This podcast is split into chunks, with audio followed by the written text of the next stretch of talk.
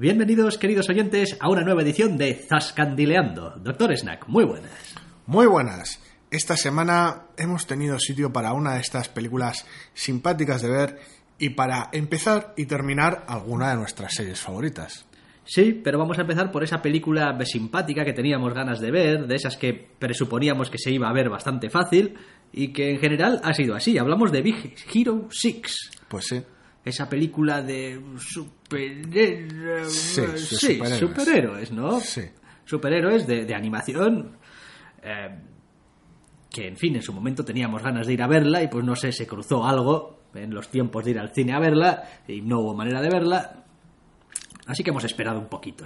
Pues sí, cortesía de Disney y, y en cierto modo cortesía de Marvel, aunque el, pues bueno, Poquito tienen que ver los personajes que, son de Marvel o Sí. que aparecieron en Marvel al menos la primera vez con lo que después ha llevado al cine.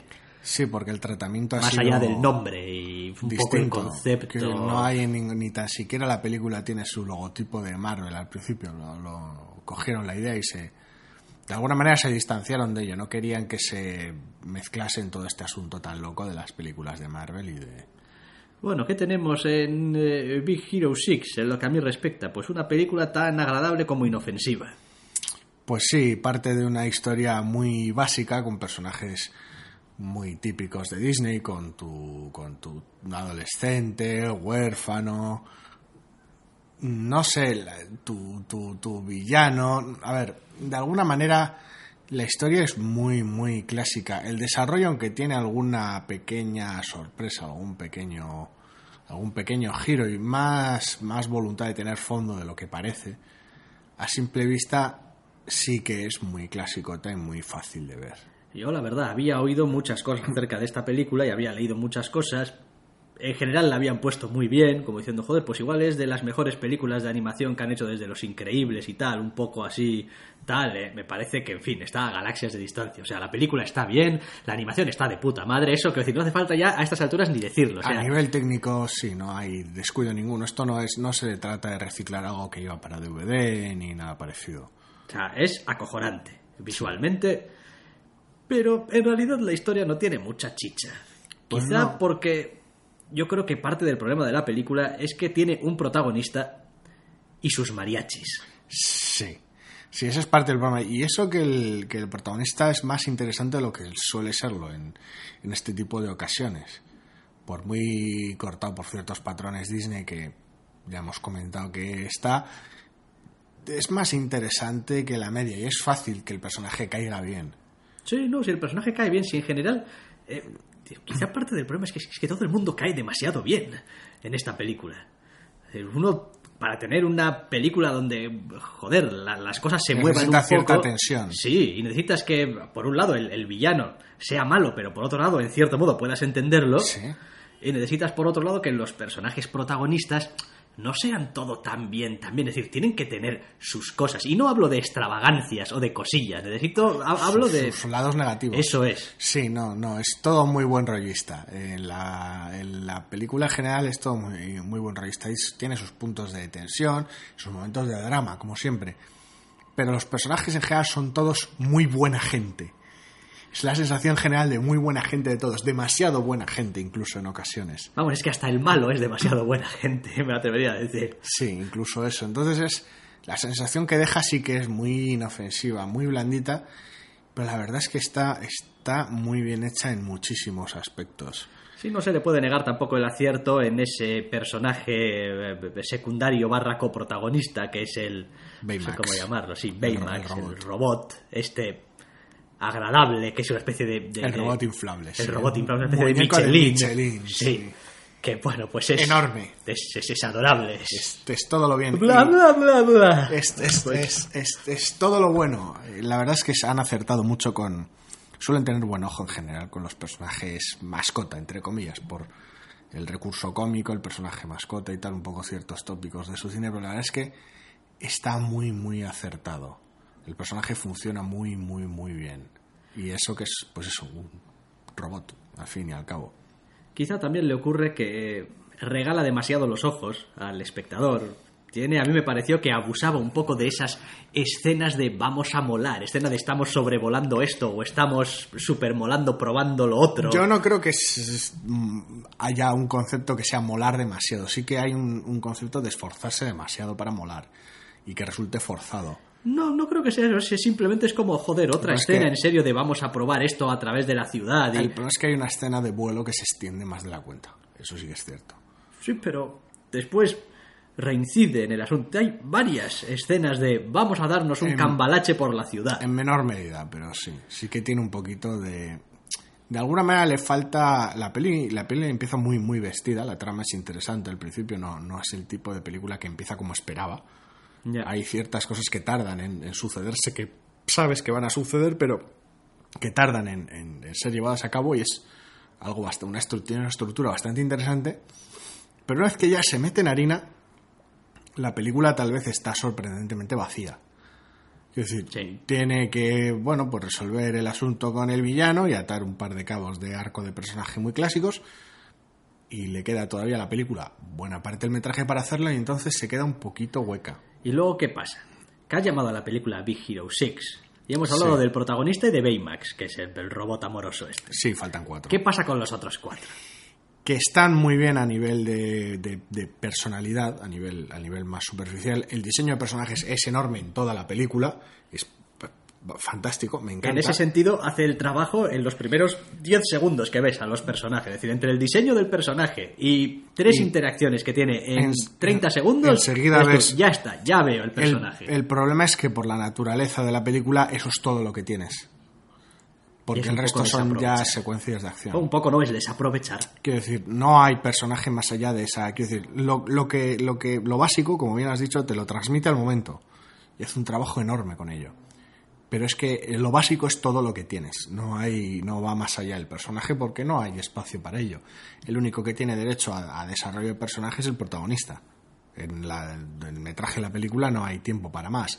Y el resto, el, tiempo de pantalla que van a recibir es escenas de acción, en su mayor parte. O escenas relacionadas con el desarrollo del protagonista. Entonces, en ese aspecto es terriblemente servicial. Que también es comprensible. Pero bueno, sí, da esa sensación un poquito de esto no es la patrulla X, esto es Lobezno y sus increíbles amigos. En este caso, la sensación es un poquito esta. Vale que se llama Big Hero 6 por, bueno, él es el nombre original de la colección de cómic, pero bueno, tampoco, tampoco viene al caso. Y se queda un poquito ahí. Bien es cierto que, bueno, pues de alguna manera te prepara el terreno para posibles, pues eso, secuelas o series de televisión o lo que te dé la gana. Pero, en fin, es una, es una pena ver una película que está tan bien estructurada, que es tan bonita de ver, está tan bien llevada, y al final que resulte tan hueca. Sí, es como, bueno, pues está bien, mientras, mientras la ves, pues, pues bien, se ve bien, está pero ya. Pero, pero no tiene realmente ese, ese, ese enganche dramático, ese joder qué situación más jodida, ese menuda bajona más gorda. los personajes tienen la capacidad de persistencia o de impacto que tienen pues eso, los de obras previas como pueda ser Los Increíbles, por ejemplo. Por mencionar una, no ya del mismo estudio, sino del mismo género. Ya. Es que ahí, quiero decir, hilaban muy fino. Eran, a ver, es que ahí los, el protagonista no era Mister Increíble. El protagonista eran los cuatro. Es que ahí estaba el asunto que conseguía la película. Y eso que hay personajes más, los dos chavales, porque bueno, el bebé no hablamos porque el bebé es otro recurso cómico, es, otra, es otro personaje mascota, por decirlo de una manera. Los dos chavales son, son muy típicos, pero bueno, tienen sus cositas aquí o allá. Pero sí, entre el matrimonio, entre el, todo el fondo, toda la capacidad de registro, más allá de un poquito a veces la parodia que tiene el villano, quiero decir. El fondo que tiene la película es muy distinto. En este caso, pues es más un espectáculo visual muy bien estructurado y muy ameno que realmente una historia con algo de fondo. Pero bueno, lo cual pues es una pena precisamente porque a nivel técnico está tan bien que da, da lástima que no hayan ido más allá. Con esos personajes que molan tanto, que están tan bien diseñados, pues, pues quieres más. Pero es que es tan, es, tan, cojonudo el caso que ni siquiera tienes la típica escena que si la ves también dices tú, bueno, para esto lo han hecho, en la que cada uno se luce en lo suyo, así un poco como... Hay, hay sus cosas. Sí, pero... Pero siempre van un poquito supeditadas al, al protagonista y seguirían siendo escenas de acción, quiero decir, no no habría tampoco de gran desarrollo del personaje. Sí, resulta también bastante curioso que es una película sobre supuestamente jóvenes y niños o adolescentes, Son un- genios, están- menos el protagonista, el resto están todos en edad universitaria. y tal, pero es gente que le da mucho al tarro y tal y cual. Y no, no parece haber realmente mucha intención de pensarse mucho las cosas No, tampoco. no. Es como, no, bueno, pues nos Son- ponemos a, a- que estas cosas y. Cada uno de ellos, de casi todos ellos, porque hay uno de ellos que no tiene dos dedos de frente y está de una vez más personaje mascota, eh, la mayoría de todos ellos son de distintos sabores, pero todos cumplen un poquito esta función del, del genio torpe. Tampoco hay mucho más allá porque ya hemos dicho que pues tampoco se le da mucho fondo al personaje, más allá de pues lo poco que te transmite en el primer impacto. Entonces, Iba a decir una cosa que al menos tiene a favor, pero igual sería incurrir en spoilers. Entonces, pues, no lo voy a decir. Pero vaya, todo el mundo espera quizá cierto desarrollo o arco del personaje más o menos protagonista. Que dices tú, bueno, personaje protagonista, bueno, igual aquí hay un... Bueno, pues no. No.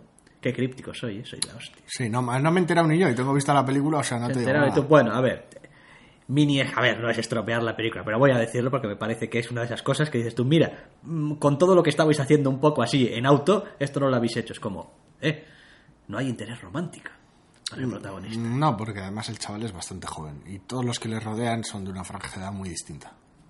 Bueno, pero ¿cuándo importaba eso? En una película de Disney, pues normalmente.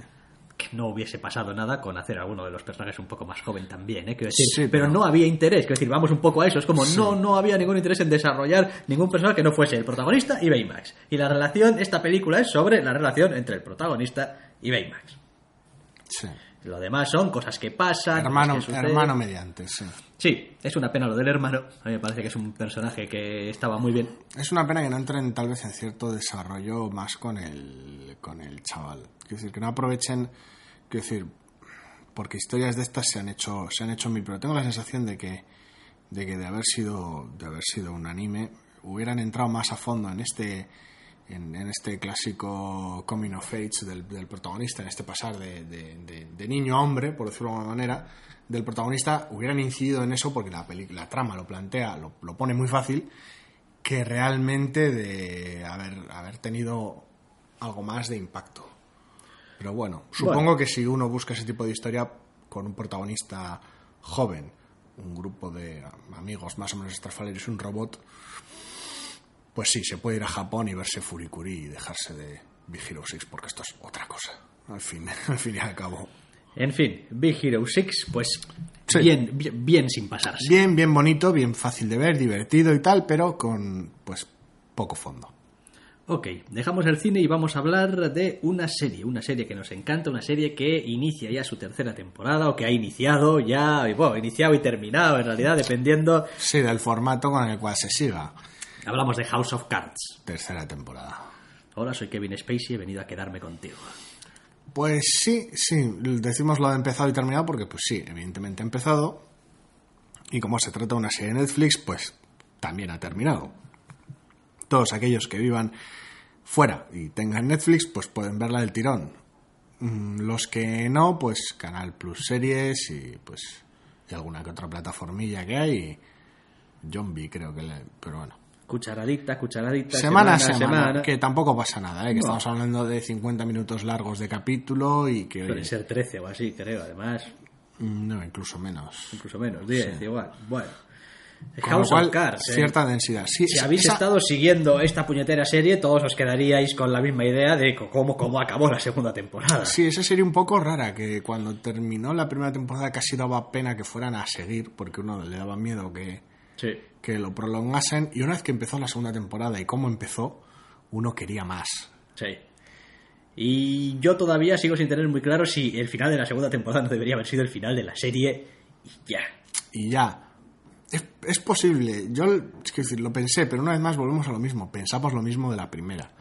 Y entonces no hubiéramos Bueno, pero yo no quedé tan satisfecho con el final de la primera. No, Eh, porque había ciertos contrastes, ya lo sí, comentamos cuando sí. comentamos el final de la segunda temporada, que, que daba esa sensación de, bueno, mm, la el final de la primera temporada eh, comentaste que Sí. te daba a ver un protagonista en, Sí. que en conflicto con la visión que habían ofrecido hasta ahora Sí. y con la segunda temporada la visión del protagonista se completaba, Sí. por decirlo de alguna manera. Eh, sí, lo que no sé es ya si le queda más recorrido al protagonista. Hombre, hay ciertos eh, apuntes interesantes en este inicio de temporada donde hasta cierto punto dejan abierta la posibilidad de que la pareja protagonista, el matrimonio protagonista, eh, sea un poco el protagonista de la temporada. Es decir, que el interés vaya virando poquito a poco y de manera muy sutil, perdón, de él a ella. A ver, el asunto está en que Robin Wright siempre ha estado enorme en la serie, su personaje siempre ha sido muy interesante, es que en la primera temporada poco, poco recorrido tuvo, poco espacio tuvo para desarrollo. En la segunda estuvo circunscrita principalmente a dos, dos puntos de la trama, pero tuvo algunas de las escenas más acojonantes de toda la temporada. No las más acojonantes porque, bueno, pues Kevin Spacey y el principio y el final de temporada fueron gloriosos, pero bueno, tuvo algunas escenas realmente buenas y me parece que si esta tercera temporada va a tener chicha, va a tener algo que llevarse a la boca y que sea agradecida, o se sacan algo de la manga que no se haya visto demasiado al principio de esta temporada, salvo que se centren en la propia gobernabilidad, en la propia política como tal, o realmente el, el- vamos, el interés va a venir por parte de ella. Me parece que es un ejercicio muy interesante, la verdad, como, como serie y como, y como narración el que, el que maneja ya desde el principio House of Cards, porque es esa serie muy seria, muy seca, muy sucia a ratos incluso en cuanto a los temas que trata y cómo los trata y cómo soluciona las cosas y las metas de los personajes. Pero al mismo tiempo tiene esa ruptura que sigue manteniendo también en esta temporada de la cuarta pared, eh, que siempre digamos como que te alivia un poco y hasta cierto punto te... Y curiosamente no te saca de la historia, a mí al menos no me Ah. saca de la historia, me hace partícipe de ella. Sí, lo de aliviar ya veremos, porque quiero decir, ya al principio de la segunda temporada, yo ya lo comenté en su momento, o sea, cómo, cómo te hace cómplice Kevin Spacey de lo sucedido en ese arranque de la segunda temporada, en esa, al recuperar esa narración final, es acojonante. Y cómo, cómo con el propio guiño final de la segunda temporada te hace cómplice de lo sucedido una vez más, está muy bien. Es difícil. Para mí la segunda temporada estuvo muy, muy bien. Y se me hace complicado ver... Sí, eh, ¿cómo, ¿Cómo van a conseguir seguir manteniendo el interés? sin salirse de madre, sí, quiero decir, ¿cómo van a conseguir tener, tener el, el- el mismo nivel de tensión que para mí tuvo la segunda temporada sin, o sea, sin perder coherencia interna? Sí, más que nada porque hasta cierto punto uno estima que parte al menos de los objetivos del protagonista están alcanzados. Entre comillas, sí. Entonces, claro, ¿hacia No. dónde va a tirar ahora esto? Ya lo hemos dicho, para mí la fuente de tensión, de interés, de trama más, más probable es, es el matrimonio.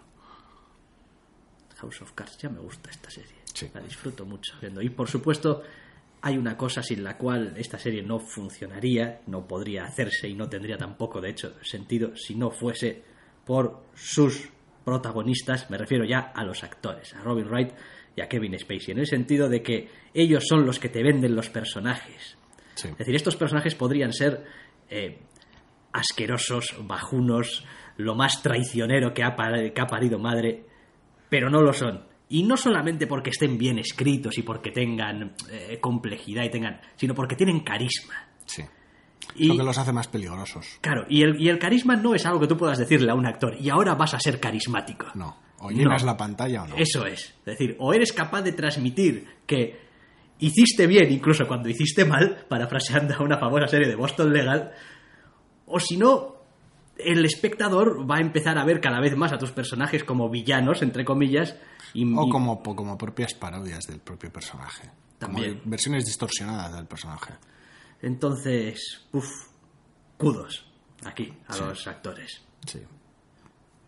Enorme. Deseando ya ver el siguiente capítulo y a ver por Pero bueno, dónde van. por una serie que empieza, aunque casi esté ya terminada, por decirlo de manera, por estar enteramente disponible, se nos termina otra, al menos su primera temporada. Sí, hablamos de Star Wars Rebels, al final de la primera temporada, esta serie de animación, eh, pues en el universo Star Wars, entre episodios 3 y 4, si no me falla la memoria. No, entre Mm, 4 no. y 5, entre 4 y 5. No, entre tres y entre cuatro. 3 y 4, sí. Sí. Vale, vale.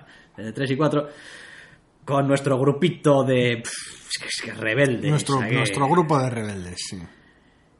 Y bueno, es una serie que ha conseguido mantener, en mi opinión, un delicado equilibrio entre lo que me da y lo que no me da. Es decir, yo tenía mis dudas, ya lo decía cuando empezábamos, si esto no iba a volver a convertirse en la fiesta del Jedi, tarde o temprano, y no, no se ha convertido en la fiesta del Jedi. Lo cual no quiere decir que se haya convertido en una serie ausente de Jedis. No, porque para eso ya tuvimos Clone Wars, aunque tal vez terminó de manera irregular, pero bueno. Entonces, me parece que ha jugado muy bien sus bazas de todo ese universo muy icónico, porque a pesar de todo las precuelas no pueden competir con un Stormtrooper, con un Destructor Estelar, con el... Etcétera, etcétera, etcétera. Sí, con, Tarkin, con toda la imaginería del- de la trilogía original, sí. Pero al mismo tiempo se ha mantenido, yo creo, voluntariamente... Un poquito al margen, crea su propio espacio. Sí, y incluso voluntariamente a pequeña escala, es decir, han salido muy poquito del planeta inicial, han Sí. dado muchas vueltas en torno a, En torno al mismo sistema, el mismo torno al- sistema, el mismo sitio, como no queriendo tampoco abrir demasiado las cosas, como bueno, somos una cosa pequeñita aquí, yo creo que eso es un acierto. Manteniendo el enfoque. Ya veremos si cambia en la segunda temporada, que es posible por cómo termina. Sí, es posible que sí. Y es la evolución natural también un poco de la serie al final, Sí. ¿no? Eh, Se llama Rebels, tampoco se llama These Rebels. Eh, Sí, no significa que vayan a cambiar el enfoque a otro grupo rebelde por ahí, pero sí que el enfoque podría, podría cambiar de escala. Lo demás han hecho un buen trabajo en la mayoría de los casos con los personajes, pero me parece que hay todavía algunos que siguen siendo unos esbozos bastante... Vamos, Para mi gusto le falta algo de, de trabajo, le falta, le falta algo de espacio. Han sido 13 o 14 capítulos, dependiendo de la numeración rara, porque bueno, eh, hubo capítulo cero y tal, pero bueno, han sido eso, una docena, poquito más de capítulos. Y si bien el protagonista ha tenido tal vez más capítulos de los que necesitaba, que para mi gusto es el único problema que ha tenido esta primera temporada, que hay algunos capítulos un tanto vacíos de desarrollo de personajes y de contenido por intentar llevar adelante ciertos aspectos de la trama poco agradecidos con el protagonista. Mientras que ha habido otros que sí estaban correctos y que el protagonista necesitaba, si querías desarrollarlo un poco, que se podían haber aprovechado para el, para el trasfondo, las maneras de ser de, de, de alguno de los otros personajes secundarios. Quiero decir, el protagonista sa- sabemos de dónde viene, hemos visto el recorrido que ha tenido todo entero, paso a paso, y termina la temporada de una manera determinada. El resto del grupo ya viene, pues, preconfigurado de casa, vienen ya todos juntos con sus relaciones y sus maneras ya establecidas. Y si bien a través de las actitudes y de ciertos comentarios podemos ver más o menos de dónde viene cada uno, sobre todo en los capítulos finales en el caso del líder. En- Bueno, del líder. Es que llamar líder a Kanan es un poco... bueno, sí, es el... Desde jefe luego no es la cabeza pensante. No, pero es Sí. el que lidera al final. O sea, al fin y al cabo, No es el que piensa, pero es el que lidera. Sí, sí que hemos tenido algunos detalles más de su, de su pasado, de su misterioso pasado. Entonces, sí que hay ese enfoque en, en lo Jedi, en general, en la serie. Y han sido el resto de personajes los que iguales han sido más, menos agradecidos, no han recibido el tratamiento que tal vez les hacía falta.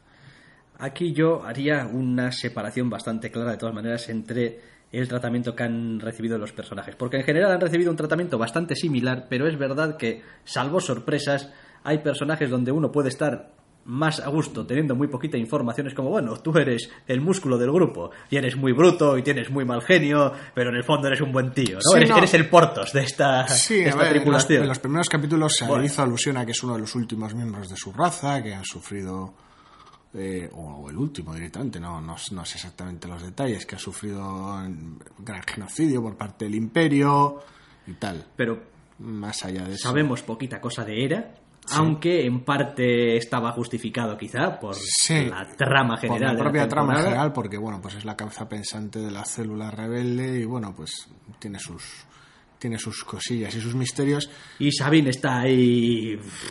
Está un poco como un emplasto ahí en el grupo. Sabine, Sabine, ya lo comentamos cuando empezó la temporada. Teníamos miedo de que, de que el personaje, por lo visto, se habían esforzado demasiado en que molase. Que decir, armadura mandaloriana, doble pistola, Grafitera. explosivos, grafitera. ¿Sabes? Habían demasiados elementos de molado que podían acabarla convirtiendo en un puchi muy grande. El personaje funciona.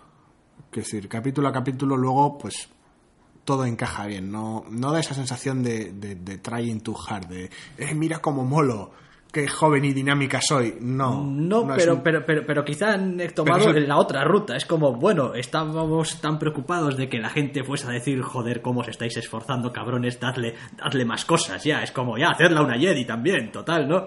Que, que para mí se han quedado un poquito cortos. El problema es que no tiene, no tiene trasfondo, no tiene demasiado trasfondo. Pues deberían por ahora. arreglarlo un poco. Deberían arreglarlo, porque bueno, los temas de era y de dónde pueda venir y qué pasado tenga y por qué ha acabado él como rebelde, pues se puede tratar después. Igual que en el resto de personajes. Pero no sé, más allá de me gusta pintar cosas y, haz- y volar cosas y explotar cosas por los aires, el personaje queda un poco cojo y funciona, pero es eso, solo funciona. Quiero decir, ta- no necesito tampoco saber de dónde, cuál es el trasfondo de Chopper, el droide astromecánico del, de la tripulación, pero la verdad es que es un personaje genial. Sí, es probablemente. Un personaje mascota, pero funciona. Sí, Mola un montón. es un personaje sin el cual la serie perdería mucho. Y eso Sí. que no quiere decir que estén continuamente haciendo hincapié en el personaje, pero es, es gracioso, es útil.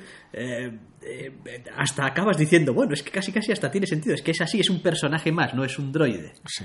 Es decir, de hecho, No en solo una- un droide. en, en- en una temporada le han dado muchísima personalidad al, Sí. al personaje.